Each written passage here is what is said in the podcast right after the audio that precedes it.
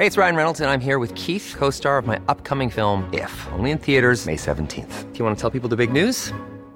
All right, I'll do. Sign up now and you'll get unlimited for $15 a month in six months of Paramount Plus Essential Plan on us. Mintmobile.com slash switch. Upfront payment of $45 equivalent to $15 per month. Unlimited over 40 gigabytes per month. Face lower speeds. Videos at 480p. Active Mint customers by 531.24 get six months of Paramount Plus Essential Plan. Auto renews after six months. Offer ends May 31st, 2024. Separate Paramount Plus registration required. Terms and conditions apply if rated PG.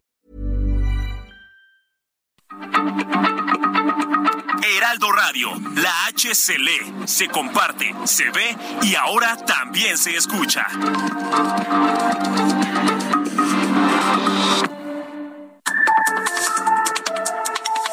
De norte a sur, las coordenadas de la información.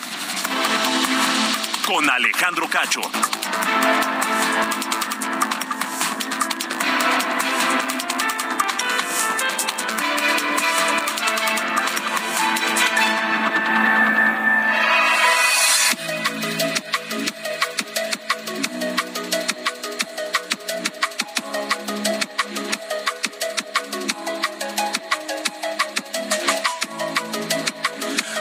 Son las ocho en punto, tiempo del centro de la República Mexicana. Gracias por estar con nosotros en De Norte a Sur, esta emisión de Heraldo Media Group a toda la República Mexicana. Hoy transmitiendo desde el Aeropuerto Internacional de la ciudad de Toluca.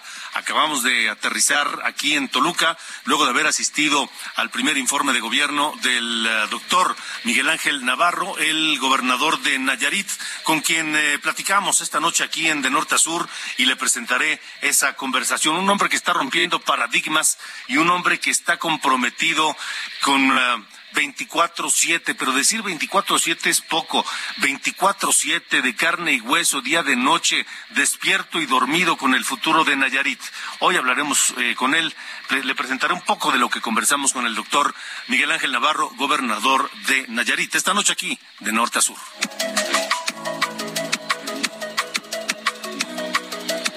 Enviamos un saludo a toda la gente que nos escucha en eh, los Estados Unidos a través de Now Media Radio, a donde llega la señal de Heraldo Radio y donde le enviamos un gran saludo a toda la gente allá en los Estados Unidos que sigue esta emisión informativa de norte a sur para toda la República Mexicana. Un saludo grande, por supuesto. También esta noche aquí estará con nosotros la secretaria de Desarrollo Social del Estado de México, Alejandra del Moral la oh, mujer que suena, uno de los nombres que suenan para eh, ser la candidata del PRI a gobernadora del Estado de México. ¿Habrá o no habrá alianza en el Estado de México?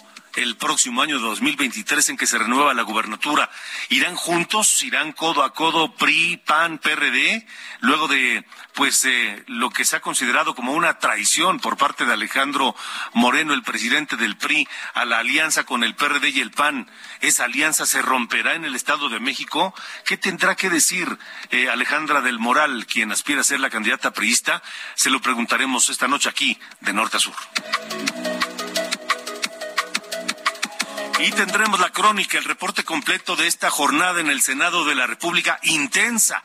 Vaya nivel de negociación y eh, sobre todo la intensidad de la negociación en el Senado de la República por parte de Ricardo Monreal, el líder de Morena en el Senado, pero también de Adán Augusto López, el secretario de Gobernación, que en un hotel que se encuentra frente al Senado estuvo dialogando uno por uno con distintos... Eh, eh, con distintos eh, senadores de la República a fin de lograr su voto y sacar adelante esta iniciativa del PRI, precisamente, pero que le eh, pone la cereza al pastel, a la iniciativa del presidente López Obrador para que la Guardia Nacional no solamente permanezca bajo la tutela de la Secretaría de la Defensa Nacional, sino que permita la presencia de las Fuerzas Armadas en las calles haciendo labores de seguridad pública hasta el año 2028. Tendremos la información completa porque eh, pues fue un día intenso en el Senado de la República y con el voto tanto de Morena como de la oposición,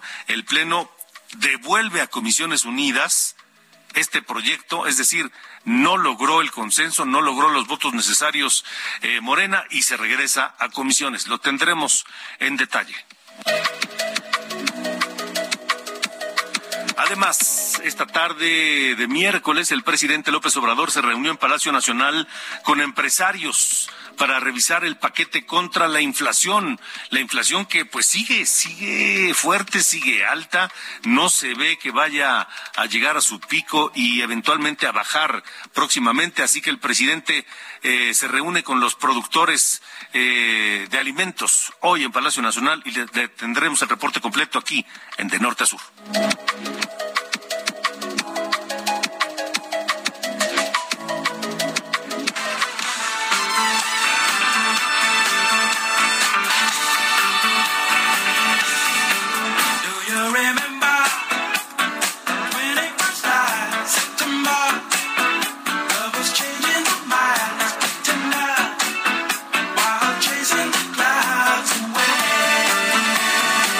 Cinco, ocho de la noche, cinco minutos, tiempo del centro de la República Mexicana. Y así como nos gusta Queen en esta emisión, vaya banda también que has escogido Diana Bautista, ni más ni menos que Earth, Wind and Fire, para acompañarnos en la parte musical de Norte a Sur esta noche de miércoles. Alejandro, buenas noches, buenas noches a la auditoría. Así es, pues es evidente, escuchamos September, eh, fue lanzada en 1978, la composición según Maurice White, cantante de la agrupación, es un recuerdo de un amor intenso, pero a su, a su, vez nostálgico que vivió en un 21 de septiembre en su vida pasada. Y justamente tenemos esta música porque el 21 de septiembre se celebra el Día Internacional de la Paz, después de que la Asamblea General de las Naciones Unidas estableciera este día como el Día Mundial de la Paz en 19 1982 y aunque exactamente no se sabe por qué se eligió esta fecha, muchos de los eh, fans de esta canción lo relacionan justamente con lo entusiasta que es este esta melodía, entonces es por eso que hoy 21 de septiembre escuchamos September de Earth, Wind and Fire. Me parece una gran elección y es, es, son los maestros de maestros de Earth, Wind and Fire. Escuchemos, súbele un poquito, Manuel, por favor.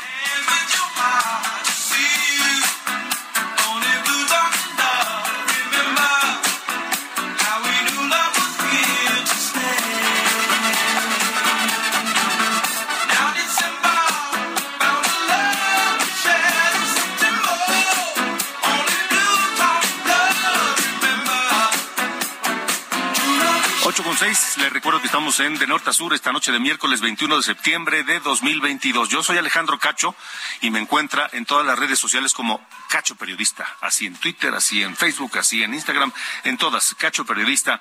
Ahí estoy para eh, que nos pongamos en contacto ustedes del otro lado de la radio y nosotros acá en Heraldo Radio. Comenzamos.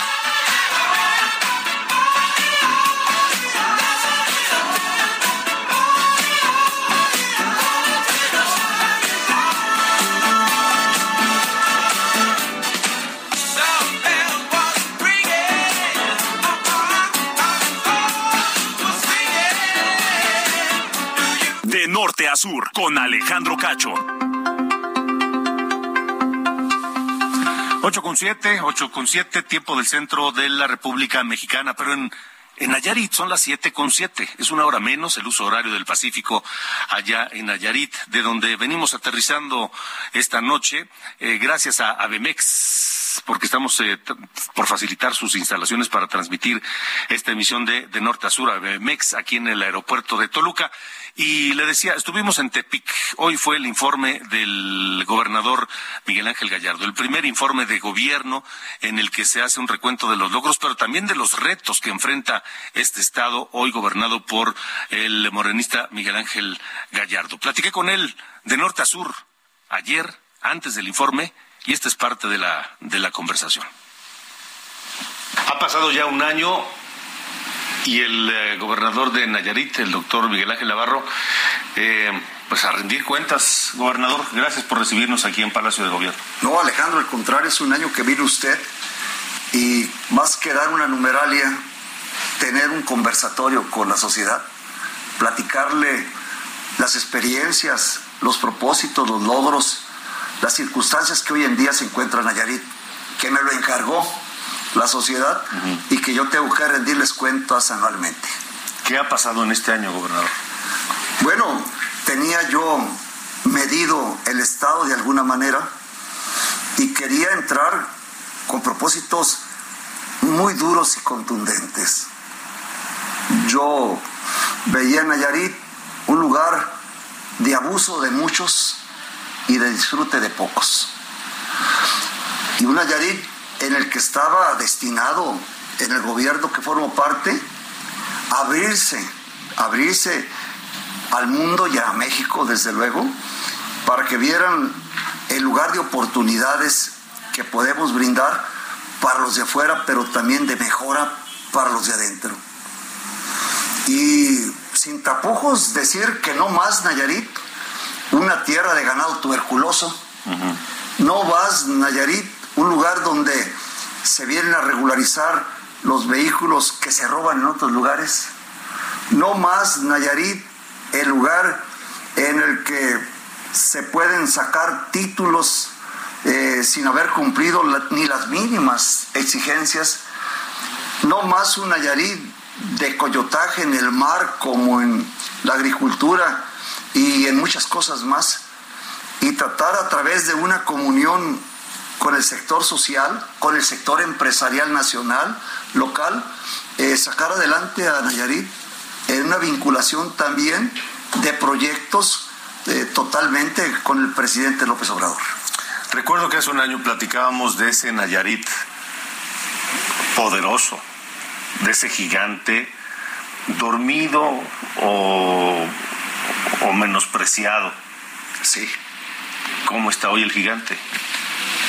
Me lo decía uno de mis compañeros gobernadores o varios la semana pasada. Yo les mencionaba que yo no quiero un Nayarit de moda, porque las modas se van, sino que un Nayarit que pueda consolidar su desarrollo, sus oportunidades ante un escenario en el que participe la sociedad, pero también defina su rol y las exigencias que hace el mundo entero para podernos incluir dentro de la geografía de desarrollo del mundo y no dentro de la geografía que nos muestra como un estado bananero, como un estado artesanal, como un estado que es tan bonito, pero que no lo aprovechamos nosotros ni mínimamente. Gobernador Miguel Ángel Navarro, la salud. Usted ha dedicado buena parte de su vida profesional y personal, evidentemente, al tema de salud. Y Nayarit hoy es punta de lanza nacional en el nuevo modelo de salud. ¿Cómo va con eso, Nayarit? Muy bien, muy bien. Usted sabe, fui secretario de salud, fui delegado del ISTE, fui delegado del Seguro Social, participé en la descentralización, en el Seguro Popular, en el INSABI. Yo en la propuesta que insistí desde hace décadas. Y bienestar como eje de la salud de los mexicanos, si la contemplamos con el propósito del cuarto constitucional y el propósito también de la definición de que la salud es un patrimonio y un derecho universal. No está diciendo si eres derechohabiente a la seguridad social o no, eres universal. Universal. Entonces, eh, vamos a pasos agigantados muy bien. Hay una gran satisfacción en la demanda, cada vez es mejor y va a servir también para el sector privado y también para el sector federal. ¿Y por qué? Porque el sector de, de, la seguridad social no tiene clínicas en el primer nivel. No hay unidades de medicina familiar en muchas comunidades rurales. O no hay. No hay consultorios del ISTE. Entonces habrá clínicas de bienestar que no les pidan la credencial como no se la están pidiendo y los atiendan. Lo mismo una red de hospitales de segundo nivel que tenemos médicos especialistas, 12 hospitales en todo el estado para dar atención en ginecobstetricia, en cirugía general, en medicina interna, hay anestesiólogos, hay pediatras y eso acerca los servicios a la población. Eh, a ver, solo para entenderlo bien, el objetivo es que cualquier Nayarita, no importa dónde viva, a qué se dedique, cuál sea su ingreso, no importa absolutamente nada, y requiera un servicio de salud, lo obtenga a través de este bienestar en coordinación con los servicios del Estado, ¿sí? Eso es correcto. lo que usted dice es totalmente cierto. Los servicios de salud de Nayarita serán para todo ser humano que lo requiera. Gobernador, ya pasó el primer año. Sí, Alejandro. ¿Qué viene para el segundo? ¿O para los que restan? Sí, dar las áreas de oportunidad. Uno, fortalecer los servicios de salud, los servicios de educación, lo voy a hacer, lo estoy haciendo. el área productiva, la agricultura, la ganadería, como áreas de oportunidad propia. Mejorar la calidad educativa de las instituciones de enseñanza superior y mostrar, como el otro día lo hice con el embajador, como lo hice el día de ayer con empresas de, clase mundial que van a venir a Nayarit, este Lamborghini quiere venirse para acá, ¿sí? Este, una empresa refresquera quiere venirse para acá, Lufthansa quiere venirse para acá. Entonces, eh, abrir a pero darle certidumbre, darle seguridad. Mire, de 700 eh, elementos de la Policía Estatal, tengo 1200. 90% está certificado. Quiero una policía civil de corte militar.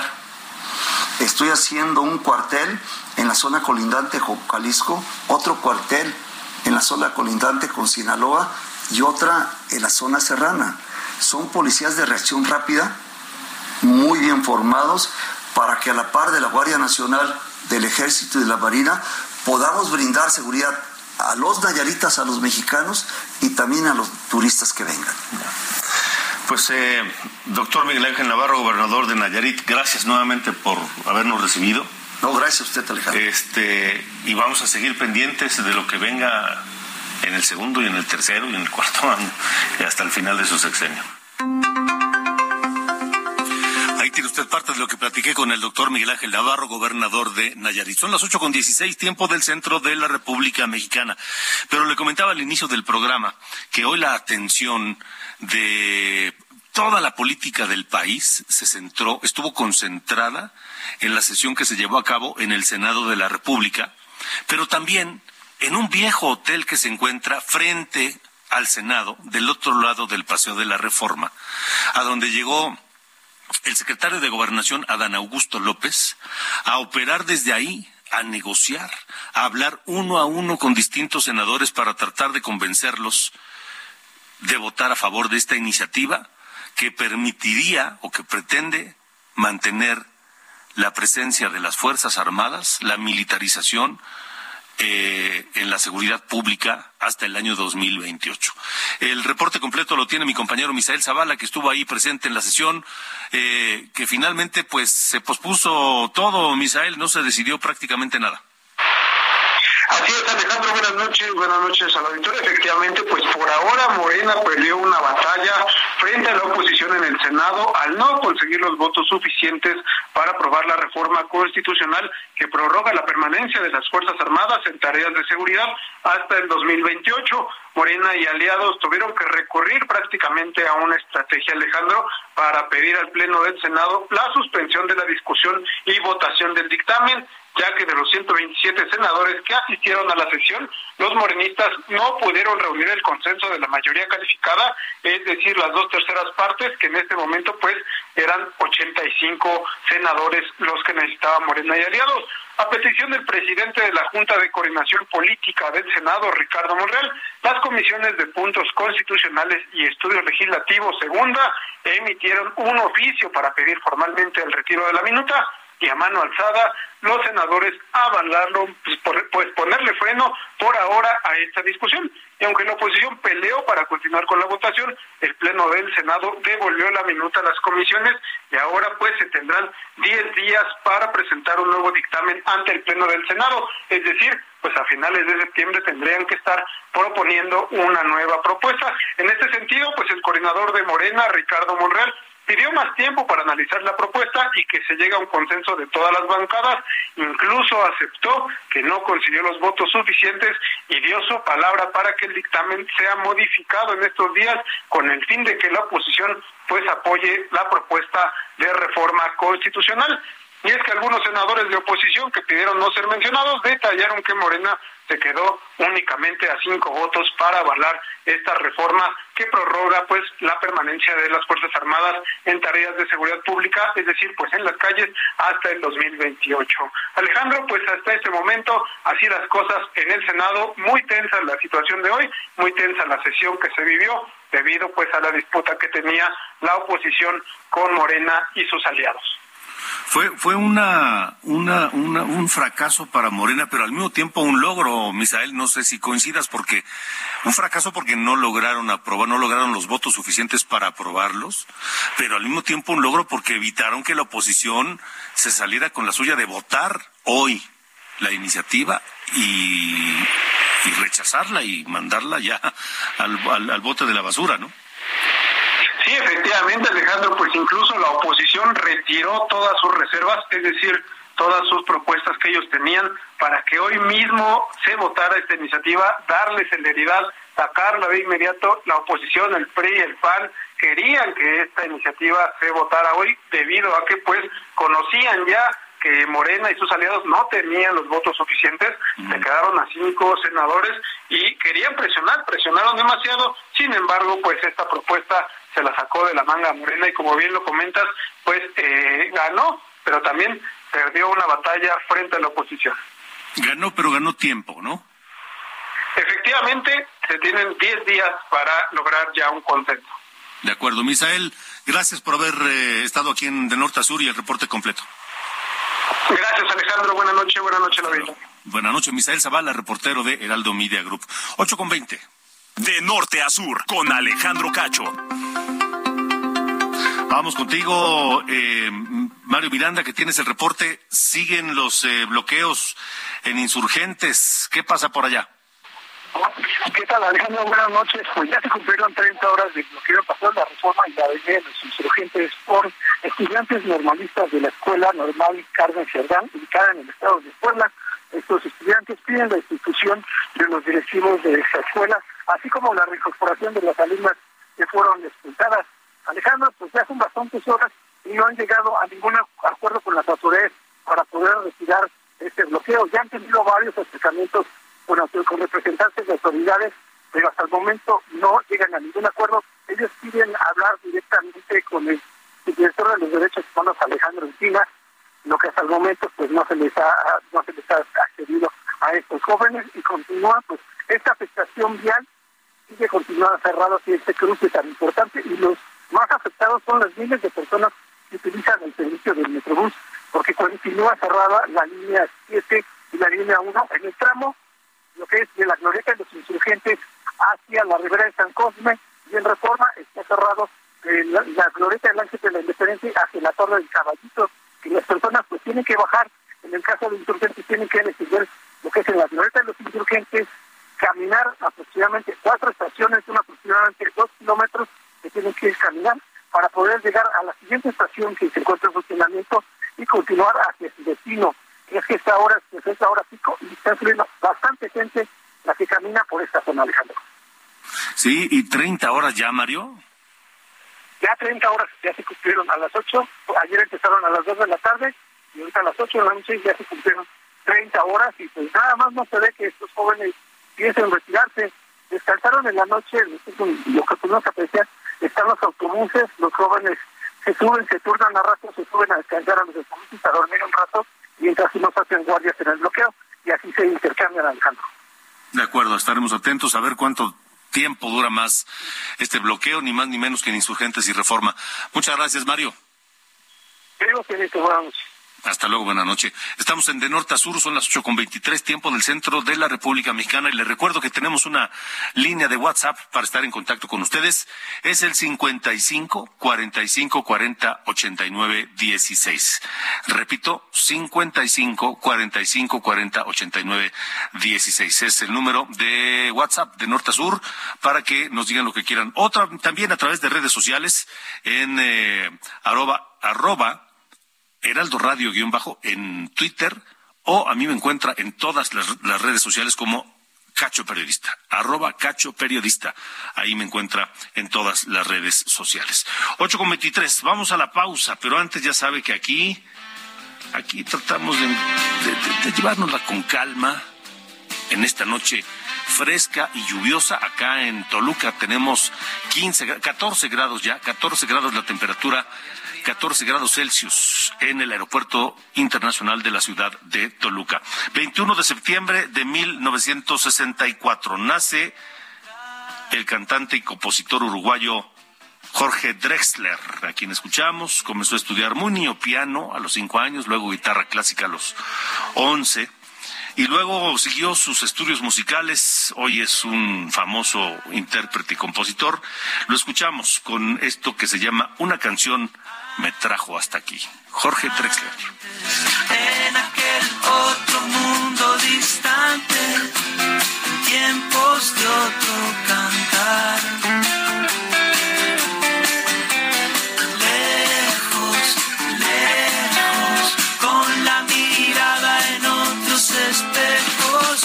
sin darme cuenta un día De norte a sur, con Alejandro Cacho.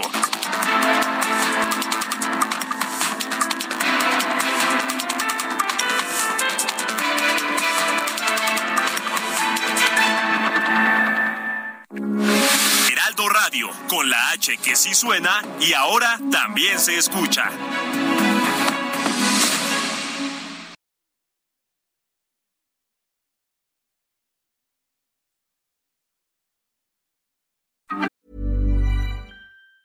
Hey, it's Ryan Reynolds, and I'm here with Keith, co star of my upcoming film, If, only in theaters, May 17th. Do you want to tell people the big news?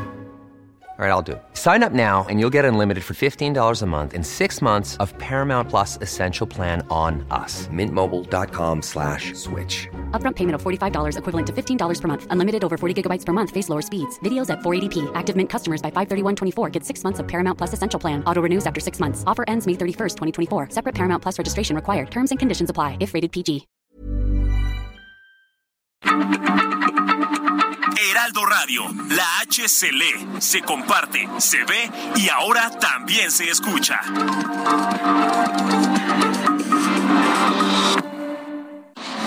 De norte a sur, las coordenadas de la información. Con Alejandro Cacho.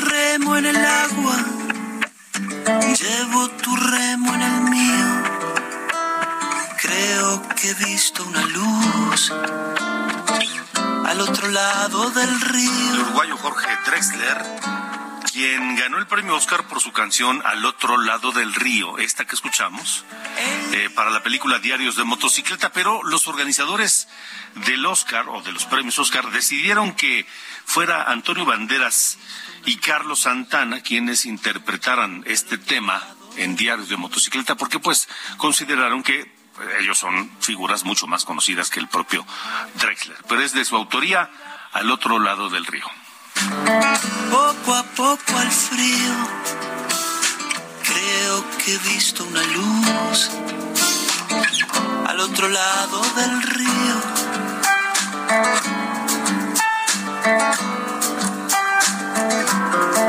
Sobre todo creo que perdido. De norte a sur, las coordenadas de la información. Buenas noches, estas son las noticias de norte a sur. El gobernador de Texas, Greg Abbott, emitió una orden ejecutiva para designar al cártel de Sinaloa y al cártel Jalisco Nueva Generación como organizaciones terroristas e instruye al Departamento de Seguridad Pública Estatal a tomar medidas inmediatas para atender la seguridad en la entidad estadounidense. Un juez federal dictó auto de formal prisión contra el general José Rodríguez Pérez y dos militares más, presos en la cárcel del campo militar 1A, por los delitos de desaparición forzada y delincuencia organizada relacionados con la desaparición de los 43 normalistas de Ayotzinapa. En tanto, un juez federal exoneró a 24 personas más que fueron acusadas por la entonces Procuraduría General de la República del secuestro de los estudiantes. Por cierto, Jesús Murillo Caram, ex titular de la entonces Procuraduría General de la República, promovió dos amparos donde impugna la prisión preventiva justificada y la vinculación a proceso que le fue dictada por su presunta responsabilidad en el caso Ayotzinapa. Un tribunal federal revocó la sentencia de 40 años de cárcel dictada en contra del secuestrador Daniel Arismendi López, mejor conocido como el Mocha Orejas, y a su hermano Aureliano. El segundo tribunal unitario en materia penal ordenó a un juez de distrito reponer el procedimiento hasta la diligencia previa al auto de cierre de instrucción. En Jalapa, Veracruz, una maestra fue asesinada a balazos y dejaron herido a un menor de edad afuera de la escuela primaria Adolfo Ruiz Cortines. A través de un video de las cámaras de seguridad que fue difundido en redes sociales, se observa cómo la maestra desciende de un vehículo blanco junto con dos personas, entre ellas un menor de siete años, y segundos después, dos sujetos llegan a bordo de una motocicleta y le disparan. El gobernador del estado, Cuitlagua García, afirmó que hay indicios para dar con los agresores. A las 10 de la mañana con 26 minutos se reportó una amenaza de bomba y una explosión en la Universidad Autónoma del Estado de Morelos, Campus Chamilpa, informó la Coordinación Estatal de Protección Civil. Las explosiones se registraron en los sanitarios de las facultades de Ciencias Biológicas y de Artes. Además fueron hallados dos artefactos caseros que fueron detonados por una reacción química. Finalmente, el presidente de Rusia, Vladimir Putin, ordenó una movilización parcial de reservistas en Rusia para unirse a las filas del ejército en el este y sur de Ucrania, por lo que fueron bloqueados los vuelos para salir de Rusia y aumentaron las búsquedas de ciudadanos en Internet relacionadas con una posible salida de Rusia. Soy Diana Bautista y estas fueron las noticias de Norte a Sur. Sur con Alejandro Cacho.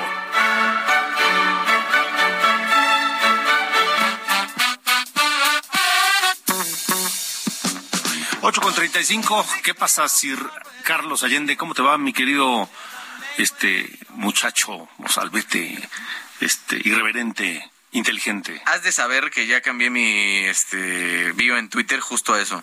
¿Ah, sí? Creo que fue el primer día, ¿no? La primera sí, tuve el honor aquí de venir a, platicar contigo, que fue, si me dijiste Mozalbete, y me partí de la risa, evidentemente, como es propio. Y sí, ahora mi, mi, mi bio en Twitter dice irreverente Mozalbete. nacido hace 28 años. e inteligente, diría yo. Ah, eso se, agradece, ¿no? Yo creo que, espero que, que todo el mundo se dé cuenta, ¿no? Si me siguen en arroba Sirayende, que en efecto, eh, pues tenemos cierto nivel de, de cognición, ¿no? Que, que permite andar eh, hablando de cosas un poco complejas de la polaca mexicana. Pero bueno, tema hoy? Hoy, señor, eh, el sistema de la Reserva Federal de los Estados Unidos subió 75 puntos base. Eso es nada más una forma pomposa de los economistas para decir ciento su eh, tasa de interés de referencia. Funciona, allá tienen un rango objetivo que va, es más o menos un punto porcentual y está en niveles que no habíamos visto al menos en los últimos eh, ocho años. Entonces, eh, la cosa está bastante densa, ¿no? Y eso reaccionaron los mercados, se apreció el peso por eh, esta eh, idea, esta, eh, este pronóstico de que en los próximos meses podríamos ver una desaceleración, como suele pasar cuando suben la tasa de interés del Banco Central, una desaceleración de la economía nacional, en este caso la economía de Estados Unidos.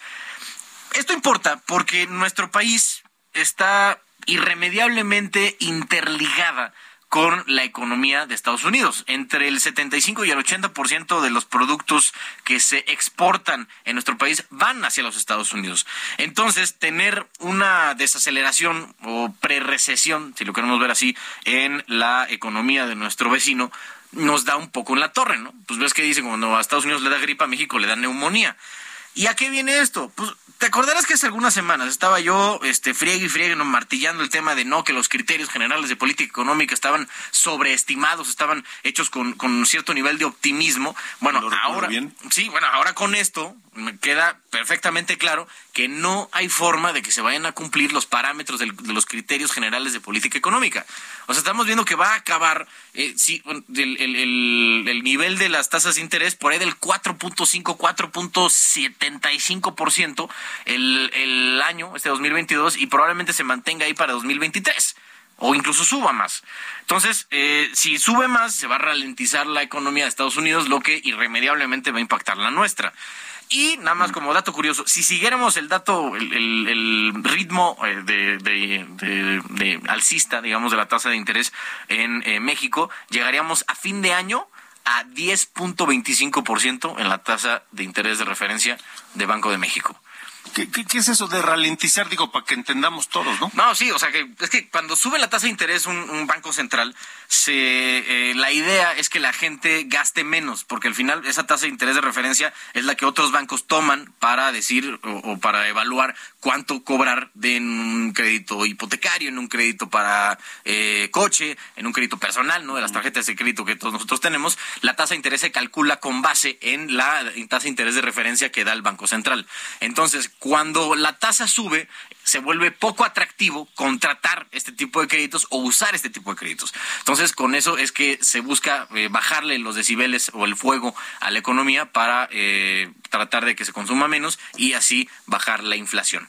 Ese es más o menos como el, ciclo este que se sube, en, que se sigue con la alza de, las tasas de interés. Y es por eso que como va a haber menos consumo, menos créditos, pues podría eh, reflejarse de manera negativa aquí en nuestro país. O sea, que a la economía como a los coches, cuando se ralentiza, es que si vas en tercera a 40, en lugar de bajar la segunda, le subes a cuarta. Así es, tal cual. Entonces, como que no tiene esa misma, esa misma velocidad, ese mismo dinamismo o capacidad de aceleración. ¿ah?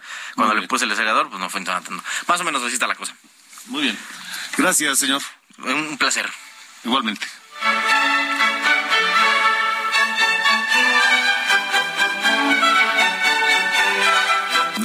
Norte sur, con Alejandro Cacho.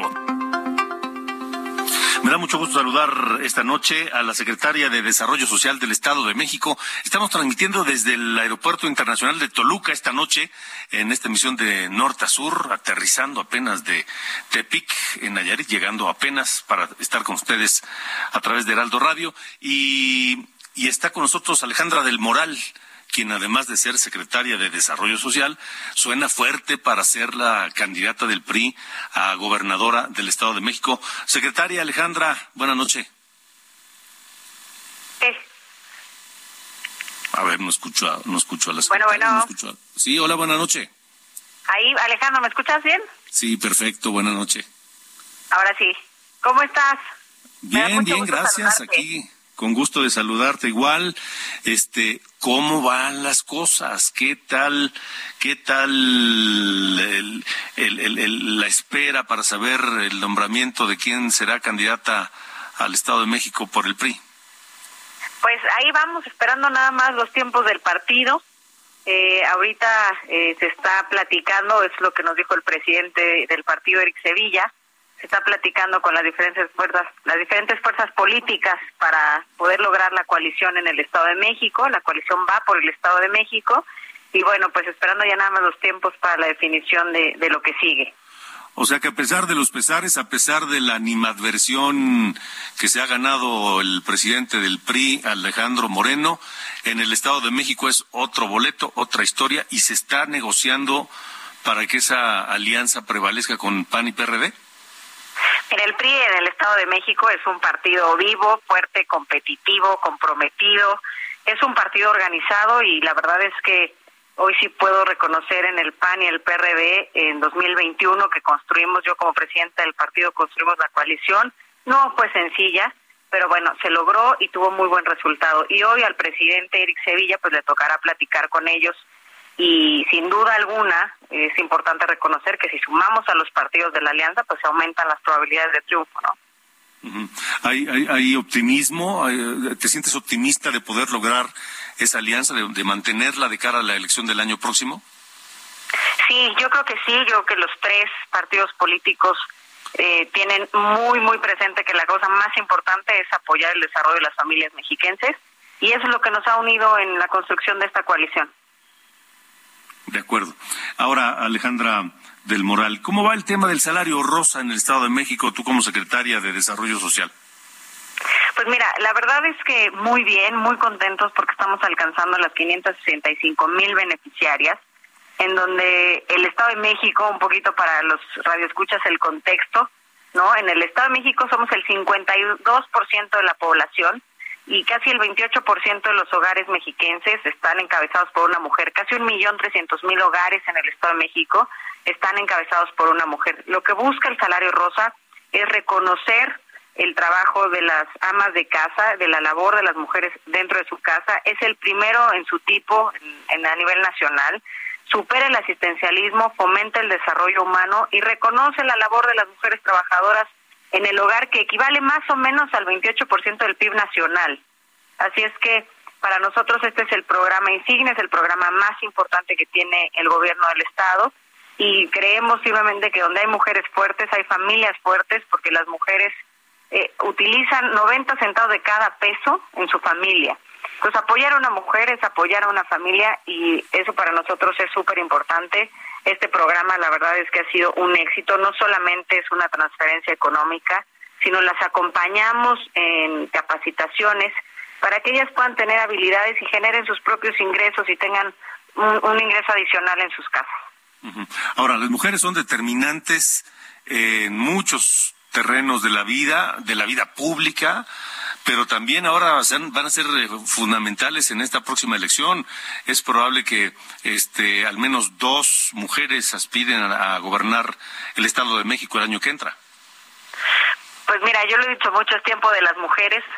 Eh, el gobernador ha puesto en el centro a las mujeres eh, dentro del gobierno, no solamente en la Secretaría, sino dentro del gobierno, pues evidentemente hay la creación de la Secretaría de la Mujer, la materia de igualdad de género, que busca construir una sociedad más justa, eh, las, las becas que tenemos para mujeres indígenas, para mujeres científicas.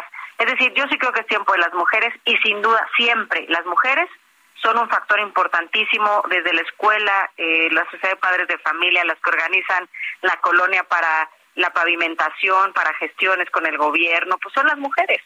Y yo te puedo decir, en mi lapso como presidenta del partido, el 70% de las estructuras del partido son mujeres. Eh, entonces, siempre ha sido, eh, yo creo que la mujer, un factor súper importante. La diferencia es que ahora están en el centro de, de las políticas públicas, en el centro de la política en general, y pues evidentemente eso nos da una mayor responsabilidad y un mayor reto. De acuerdo. Alejandra del Moral, ¿cuándo ya tendremos certeza sobre lo que va a pasar en torno de la candidatura prista? Pues hoy vamos saliendo justo del Consejo Político Estatal, en donde ya entró, hoy toma, tomó protesta el nuevo Consejo 2022-2025, que será el órgano máximo de decisiones de lo que sigue. Por lo que dijo hoy el presidente, eh, en próximos días estará solicitando la autorización ya para construir formalmente las negociaciones o las pláticas con eh, los partidos que pudieran formar parte de la coalición y pues esperaremos ya nada más que el partido eh, determine. Yo no creo que tarde mucho porque bueno, pues evidentemente las pláticas con la propia coalición pues irán acelerando las otras decisiones. Pues estaremos muy atentos y en contacto contigo si nos lo permites para que en el momento en que ya haya una decisión lo platiquemos aquí de norte a sur. ¿Te parece bien? Claro que sí, me va a encantar. Muchas gracias Alejandro. Igualmente, que te vaya muy bien. Es Alejandra del Moral, la secretaria de Desarrollo Social del Estado de México. 846. De norte a sur, con Alejandro Cacho. Y mira, las mujeres, eh, como le decía, son fundamentales en la vida entera. La vida familiar, la vida pública, la vida política, etcétera.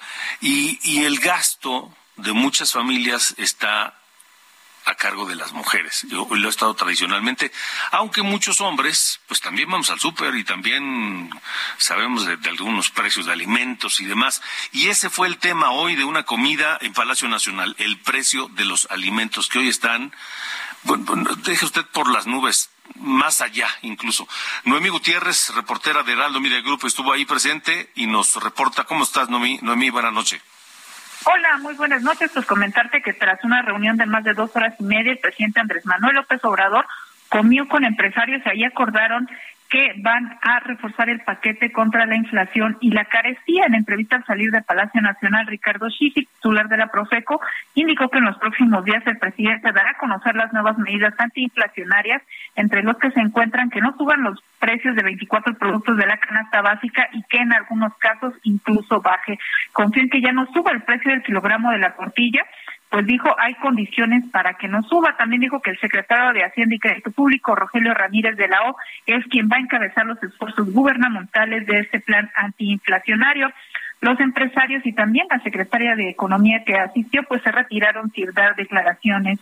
Ricardo Chigel calificó el encuentro de muy, muy afable porque asistieron todos los empresarios del sector alimento y distribuidores y también explicó que además de que preocupa el precio de la tortilla, también, también es de interés el precio del kilogramo de la cebolla y la papa. A la comida también asistieron la secretaria de Economía, la titular del SAT y de los empresarios que hoy comieron con el presidente Andrés Manuel López Obrador, pues estuvo Juan Antonio González de Maseca, Altagracia Gómez de Minza, Leobi Carranza de Pinza Azul, Heriberto Hernández de Porticultores, Eugenio Caballero de Sigma Alimentos, Alberto Sepúlveda de Walmart y, y, Antonio Suárez Gutiérrez de Mar. A todos ellos los vimos salir por la puerta número 8 de la calle de Corregidora, sin embargo ninguno de ellos se detuvo a dar declaraciones. Tampoco sabemos si, eh, si el grupo MINSA se va a unir a esta propuesta que había dado el presidente Andrés Manuel López Obrador de que no iba a aumentar el precio del kilogramo de harina para las tortillas y dijo que el grupo el grupo Maseca se había comprometido a que no subiera el precio hasta febrero. Sin embargo, pues no sabemos si MINSA también se va a unir a este esfuerzo y seguramente será mañana en la conferencia de prensa matutina que ya el presidente Andrés Manuel López Obrador pues dé más detalles de cómo se va a reforzar este paquete contra la inflación y la carestía, pero ya lo adelantó Profeco que lo que les interesa es que bajen los precios de productos, principalmente de tortilla, el papa, la papa y la cebolla. La información que te tengo al momento. Curioso, Noemí, que el quien uh, haya hablado haya sido Ricardo Sheffield, ¿no? Y no la secretaria de Economía, en fin, porque pues, Sheffield es un funcionario menor. No, incluso el titular de Profeco nos dijo que ellos están haciendo revisiones en comercios y en la calle para que no suban los precios.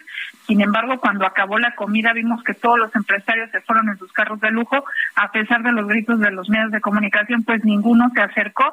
Tatiana Cloutier la vimos abordar su automóvil, se retiró sin dar declaraciones y lo mismo iba a hacer el titular de Profeco. Sin embargo, pues se acercó de una muy breve declaración, solo dijo que se va a reforzar este paquete contra la inflación y la carecía y aunque le pedíamos detalles sobre todo cuáles eran los productos principalmente donde se había logrado un acuerdo para bajar estos precios, pues dijo que eso le correspondía al presidente y pues esperemos que sea mañana en la conferencia de prensa matutina, pues ya tengamos más detalles a qué se refería de reforzar este paquete. Seguramente así será en la conferencia de prensa eh, de mañana y a ver qué dicen los empresarios, porque supongo que después de este encuentro pues tendrán también algo que decir. No vaya a resultar que ellos tengan otros datos distintos a los que diga mañana el presidente, ¿no? Sí, incluso cuando llegaron a la reunión, ninguno quiso dar declaraciones, entraron directamente a Palacio Nacional y la actitud que tuvieron al salir los vimos muy serios, pero ninguno se acercó a dar declaración. Sí, eso es significativo es significativo el semblante con el que terminaron esa comida en Palacio Nacional. Correcto. Noemí, gracias por haber estado aquí. Muy buenas noches. Noemí Gutiérrez, reportera de Heraldo Media Group. Y vamos también con Marta de la Torre, que tiene eh, este reporte del gobierno de Colima que solicita, solicita declaratoria de emergencia para el Estado luego del sismo del lunes pasado, 19 de septiembre, ni más ni menos. Marta de la Torre, te saludo. ¿Cómo estás? Efectivamente, como bien lo mencionas, Alejandro, pues ya se solicitó la declaratoria de emergencia por parte de la gobernadora Indira Vizcaíno Silva y bueno, pues se habla de un informe parcial de daños, por lo menos 200, eh, 2.790 casas eh, dañadas, seis escuelas también dañadas, eh, ocho vehículos afectados por derrumbe, 218 fugas de gas, un total de dos personas fallecidas, así como tres lesionadas y más de 30 heridos. Las viviendas están eh, surgiendo más casas afectadas por parte de los municipios y bueno, toda esta información ya se está recopilando para anexarlo a esta declaratoria de emergencia y esperar recursos federales. Es la información, Alejandro. Muy bien, gracias, Marta. Gracias, buenas noches. Buenas noches. Y mire, antes de irnos, en el resumen de noticias, Diana Bautista habló de esta declaración de Greg Abbott, el gobernador de Texas, quien emitió una orden ejecutiva que es que es como un decreto. Allá no hay decretos, hay órdenes ejecutivas para designar al cártel de Sinaloa y al cártel Jalisco Nueva Generación como organizaciones terroristas e instruye al Departamento de Seguridad Pública de Texas a tomar medidas inmediatas para atender la seguridad en, el, en ese estado. ¿Por qué me quiero detener en esto? por un detalle simple, pero significativo. Greg Abbott se quiere reelegir como gobernador de Texas en noviembre. Y uno dice, bueno, pues está bien, pues es Texas, ¿no? Allá Texas y los tejanos. Pero después de esta elección de noviembre, si gana Greg Abbott se reelige, después buscará ser candidato presidencial en los Estados Unidos por el Partido Republicano. Y Greg Abbott es un mini de Donald Trump. Es, haga, un, haga de cuenta, un Donald Trump, pero chiquito. Y Greg Abbott tiene el mismo pensamiento autoritario, racista de Donald Trump. Entonces, si Greg Abbott llega a ser candidato presidencial y gana la presidencia de Estados Unidos, ojo, esta declaración de grupos terroristas a cárteles del narcotráfico es muy importante, porque para la ley declarar como terrorista a una organización le da atribuciones al gobierno de Estados Unidos que por cuestiones de tiempo ya no lo voy a platicar, se las platico mañana aquí en De Norte a Sur, pero no nos van a gustar nada. Llegamos al final. Adiós,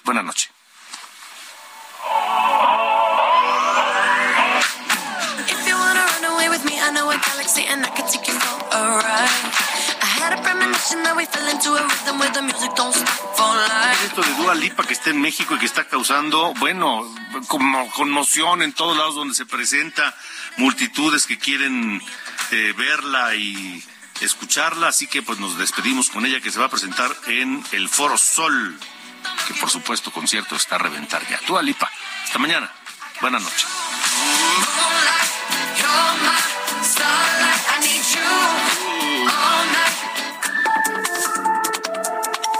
Esto fue De Norte a Sur, las coordenadas de la información.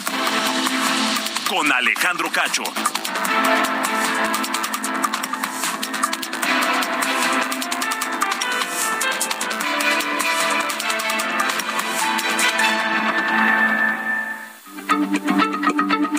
Heraldo Radio, la Se lee, se comparte, se ve y ahora también se escucha.